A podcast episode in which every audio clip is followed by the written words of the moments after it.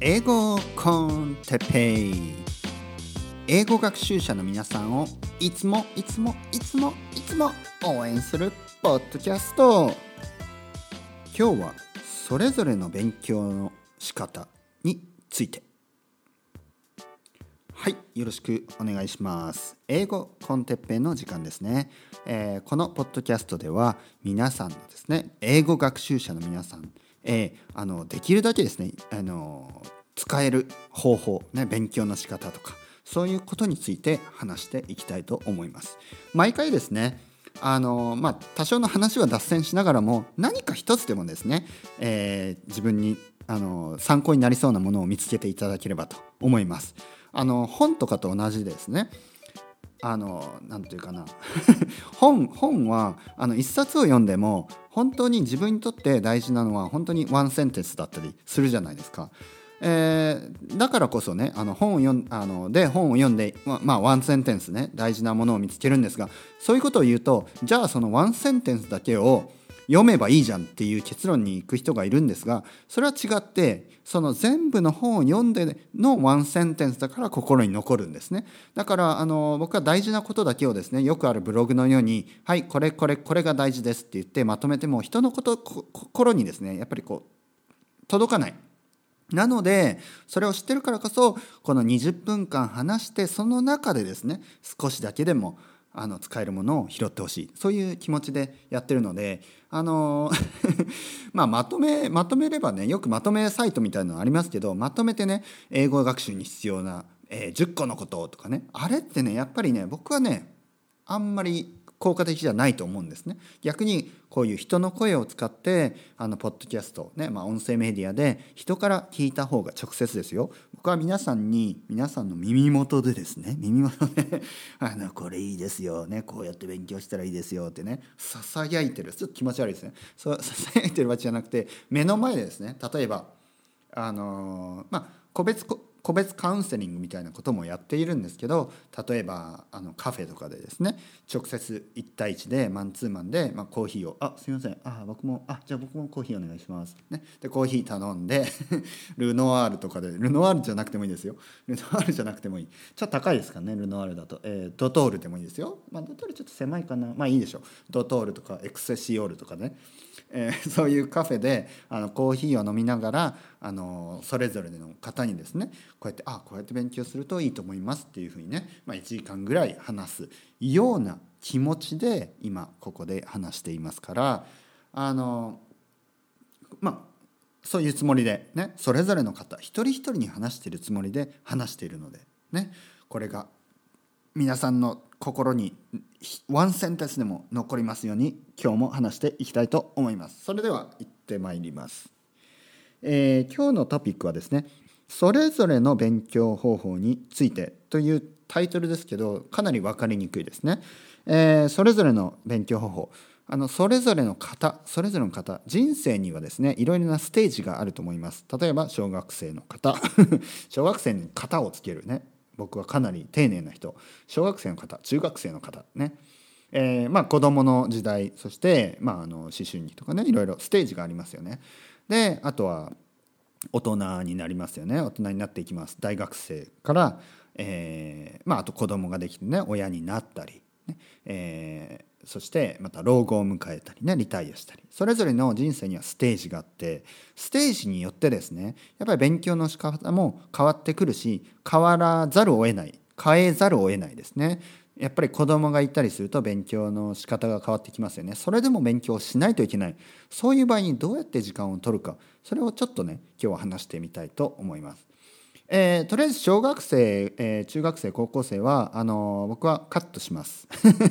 というのもですね、まあ、これはポッドキャストは聞いてくれて全然ね高校生でも聞いてくれて構わないんですがあの僕はあまりねあの大人の以外大人の方以外にはね、えー教えていないんですね。これまで子どもの生徒さんにあの英会話を教えたことがあります、え2人ぐらいかな、え1年間ずつぐらい、えー来てくれました。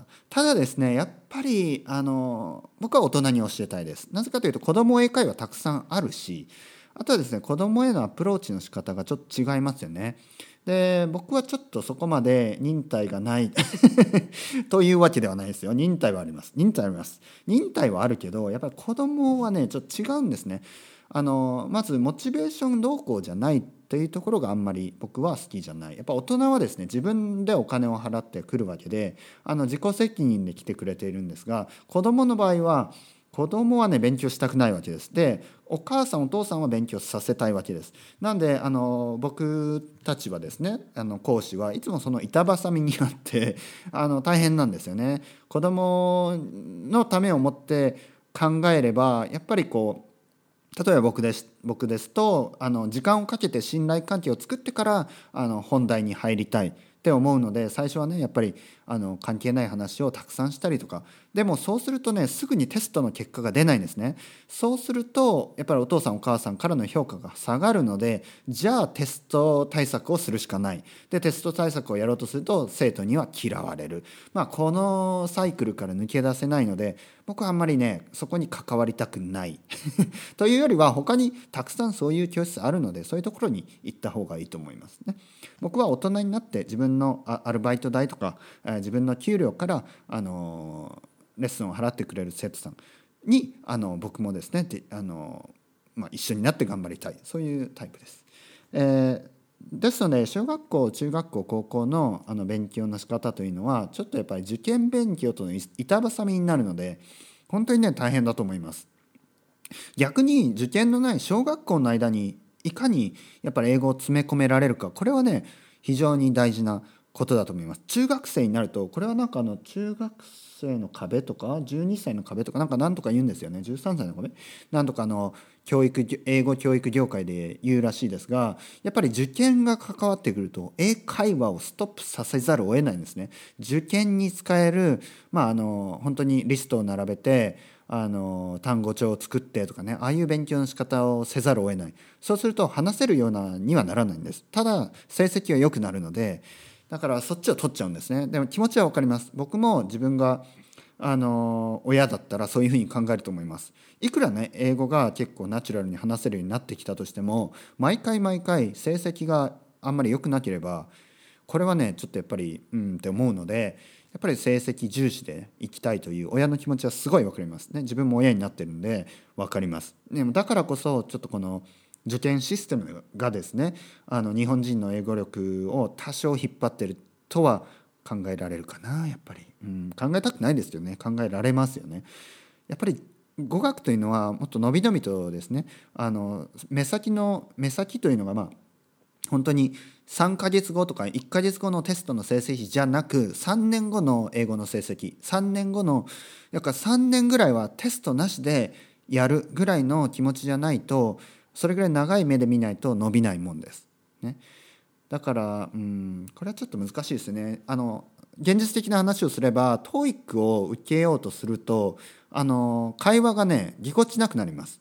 TOEIC 対策をしている生徒さんの会話は急にねぎこちなくなるんですね。やっぱり間違いとかを必要以上に気にし始めるんですね。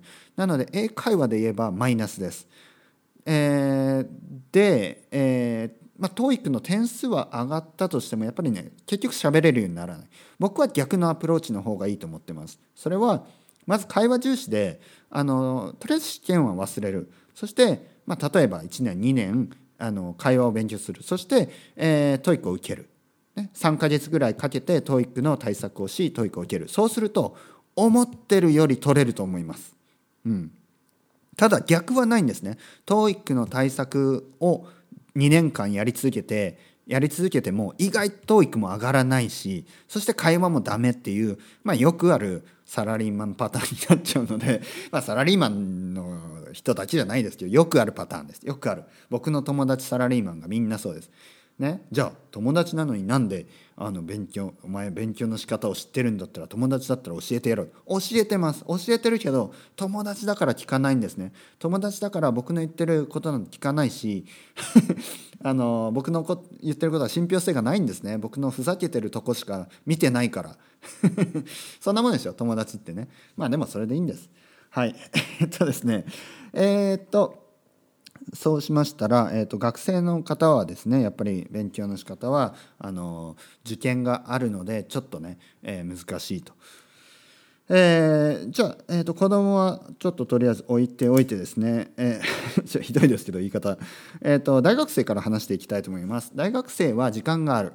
時間があるのでとにかくリスニングをしてほしい。1日3時間聞くことも可能です。なぜかというと僕が1日何時間してたかな？多分リスニングは3時間ぐらい。そして僕は英語映画をですね映画を多分、え、6時間ぐらい見てました毎日。だから全部で9時間ぐらいかな？全部で9時間ぐらい英語付けの生活を大学を卒業しまあ厳密に言えば大学を卒業した直前からからあロンドン留学までの3年ぐらいかな？3年ぐらいですね。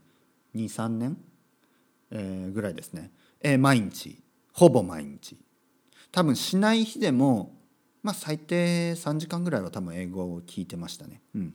まあ、僕はちょっと特殊な状況にあったので、まあ、説明しますとレンタルビデオ屋で、まあ、あの最初はアルバイトから途中からもうほぼ店長、ね、みたいなことをやってました。ね、店長っていうのがまあまあそうですね。多分一番そこにいたしあのあバイトの面接とかもしてたんでまあほぼ店長と言ってもいいですよね。あの店長はね別にいたんですけど週に1回しか来てなかったですね。まあ別にお店があったんであの僕のいたレンタルビデオ屋、ね、東松原にあったレンタルビデオ屋ではあの僕がねほとんど昼間の間ねまあ夜あ夜か。まあ昼も夜もいましたね。いたんであのずっといたわけです。でもうそのレンタルビデオ屋がもうあの閉店してますんでまあ理由はちょっとまあまあレンタルビデオ屋ですから。もうあのこのネットフリックスとかねアマゾンプライム Hulu の世の中ですからこのご時世ちょっとレンツタヤでもね厳しいぐらいですからあの小さなレンタルビデオ屋はまあちょっとサバイブできなかったんですね。だからもう言っちゃいますけど時効としてね。もう何年も前の話だし時効として言っちゃいますが僕はそこのレンタルビデオ屋に行った時に仕事をしながらっていうかもう仕事って言ってもまああのお客さんを待ってる状態ですからあの掃除とかはするんですけど掃除が終わったら映画を常に見てました。ね映画を常に。そこにはねあのビデオあのテレビがテレビがあって そこにあのプレイヤーもあってまあみんな見てたんですよ店長も。だから僕も見てたんですよ。お客さんが来たら「あ来たか」みたいな感じで。まあバッてね「はいはいありがとうございます」「はい」みたいな「はい大丈夫です。ね」はい返却完了です」「はい問題ないです」とかね「あえっ、ー、と2週間、えー、遅れてますんで、えー、何千円になります」みたいな、まあ、そういうやり取りだけしながらあの映画を見続ける、ね、お客さんがねこうレジに来たらあのあの一時停止して「チ」みたいな感じで多分感じ悪いですよねまあそんな感じじゃないけどまあちょっと止めてねで僕は映画をですね初めは、えー、英語字幕で洋画をですね洋画をアメリカやイギリスの映画をあのー、初めは字幕英語字幕これ日本語字幕は意味ないです日本語字幕は本当に意味ないなので英語字幕にしてください日本語字幕で映画を見るだけで英語が上手くなるんだったらうちの父親がですねもう英語英語ペラペラです、ね、うちの母親が英語ペラペラです。あのねみんなみんなほとんどの日本人は日本語字幕で映画見まくってますよね洋画を。うちの父親なんてものすごい数のなんかアクション映画ばっかり？アクション映画なんか「ランボー」みたいなね。あんなんばっかりもうものすごい量見てますよ。若い時からずっと。なんか好きなんですよね。なんかそういうのが。僕はあんまり 好きなタイプの映画じゃないですけどああいうタイプのねバンバンバンバンどんどんバンバンが好きなんですよ。で見まくってるけど英語は全然できない。だからまあこれはもう、ね、人体実験済みです。ね、なのであの映画はですね必ず英語字幕で見始めてください。そしてまあ僕が主に多分やっぱ1年ぐらいはそれでいいんじゃないですかね。1年か2年ぐらいは。でその後字幕を取ってください。うん。僕はね未だにつける時もあります。あのある特定のというかまあアメリカのですねまあちょっとまあ、まあ、分かんない。本当に分かんない。あれネイティブのイギリス人でも分かんないって言ってるから分かんないぐらいのあるじゃないですかちょっとギャングのものだったりね。本当分かんない。なのでそういう時はあの英語字幕をつけます。本当に。そういうのを見る時は英語字幕をつけます。イギリス人でもね多分分かんないんじゃないかな。あとはよくねイギリスのスコットランドの映画とかはアメリカ人でも分かんないとか言いますけど僕は分かるんですそれは。あのやっぱ慣れてるんで僕はあのなんかイギリス英語映画も好きで結構見てるんでそれは慣れてるんですね。スコットランドなまりとかも結構慣れてるんで。あの結構分かるんです。でもアメリカのねある特定のあの映画はちょっとわからない。そういう時は英語字幕をつけます。なので映画を見まくる。そしてポッドキャストを聞きまくる。とにかく大学生えー、皆さんがですね大学生の英語学習者であればインプットをしまくってください。もし可能だったら留学してもいいと思います。失うものがない人僕みたいにレンタルビデオ屋でアルバイトしてもうあの新入社員という時期を逃した人はもう失うものないんです。だからもう海外出てください。そして戻ってまあ本当に英語を教え始めてもいいだろうし外資系企業に再就,、えー、就職してもいいだろうし何をしてもいいと思います。ねそのまま海外にいてもいいし。若くてあの特にね婚約者もいず 婚約者っていうとちょっとあれですけどなんかねちょっとドラマチックですけど特にそういう約束された、ね、あのしがらみもなくそういう人はもうどんどん出た方がいいと思います。ね、なので出るまでの間はインプットをしまくる。これが絶対です、ね、これが一番の勉強の仕方。そして、えー、子供がいる、えー、主婦。そしてまああの主婦、ね、この男の主婦の方も含めて、えー、の人の場合。ね、家にいる人。これはあの仕事をしてないっていう前提ですね。の人の場合。あの僕も実際そうなって分かったんですけどあの子供が小さい時赤ちゃん。赤ちゃんといると時間があるようでないんですね。時間はあります確かに。でもね時間ない。これは目が離せないんです。本当に。ポッドキャストの聞いてらんないんです。本当に。あの勉強なんてできない。本なんて読めないんです。でも時間はあるんです。時間はあるけどそのあのよちよちしてる赤ちゃんから目離せないんです。だからこのフラストレーションはすごいたまります。時間はあるけど時間がない。これをどうするか。これはですね本当にさらに時間が細切れになります。細切れ。赤ん坊が寝てる間。僕の子供はですねすごい寝相が悪かったんで子供が寝てる間も本当に目が離せなかったんですね。だから子供が寝てる間はあの近くに椅子を持ってってですねあのベッドに椅子を持ってってあの隣でね子供見ながらリスニングしてました。子供見ながらスペイン語のリスニングをしてました。でもそれでもねやっぱり寝る子は1時間は寝るし1時間リスニングできるんであのできないことはないです。あとはねあの子供おんぶしながらとかこれ結構僕はあんまりしなかったですね。あのちょっと怖いんでやっぱ集中してあの持ってる時はねあんまりこうリスニングとかはしなかったです。でもねそれでもなんとかやりくりしながら1日のあたりに細切れとはいえトータルでやっぱり2時間ぐらいはリスニングできるはずです。そういう人もできるだけリスニングをしてください。あとはですねもし可能であればもし近くに親御さんがいたりして1時間とか面倒を見てくれるんであればやっぱりあのオンラインのレッスンはいいと思います。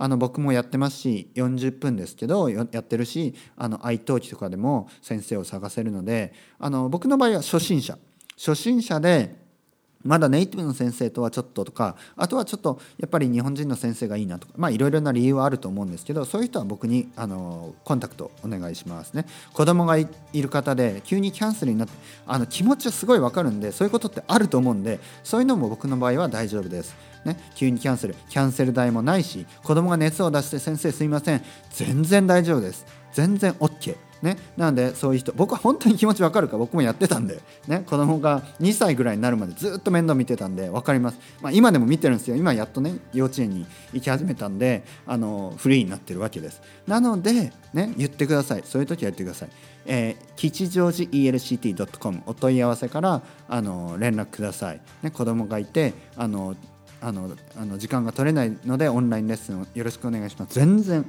そういう人にそういう人こそ僕はね僕のところに来てほしい人たちです。そして会社員の方。会社員の方は、えー、前も言ったように通学通勤ですね。通勤の時にリスニングをしてください。えー、もし週末とかにまとまった時間が取れれば音読をする。 English Grammar in Use の左側のページを見て音読をする。まあデートとかねいろいろ忙しいと思うんですけどあのー、まあデートは全然してください。でもあのデートに行く間とかねリスニングできると思うんで。えー、誰かと一緒に住んでる人、まあ、こういう人でも多少やっぱり時間は作るべきです。ねプライベートの時間を持って、えー、音読をする。部屋が別にあれば音読をする、まあ、隣にいても気にしなくていいです。ね恋人だったら全然いいんでしょう。なので音読をする。であとはオンオンラインレッスンを取る。それはいいと思います。リタイアした方。リタイアした方も時間があると思います。外をまあ、リタイアした方が外をみんな散歩するわけではないですけど外を歩きながらリスニングをしたりあとはそうですね。やっぱりリスニングはいいですね。どのステージの方でもリスニングを第一に考えてください。時間の作り方ですね、えー、またリタイアした後にあのうちの義理の両親のようにあの孫で忙しくなる人もいますよね。まあでもうんすごいわかるな。孫忙しい。孫の方が忙しいですよね。多分ね子供よりある意味。だって可愛いしね。なので孫がいる人うんまあでも 時間を作ってリスニングですねやっぱり。えーと、あとオンラインリタイアした人でも僕に連絡くださいね。よろしくお願いします。それでは皆さんまた。 Ciao ciao。 Hasta luego。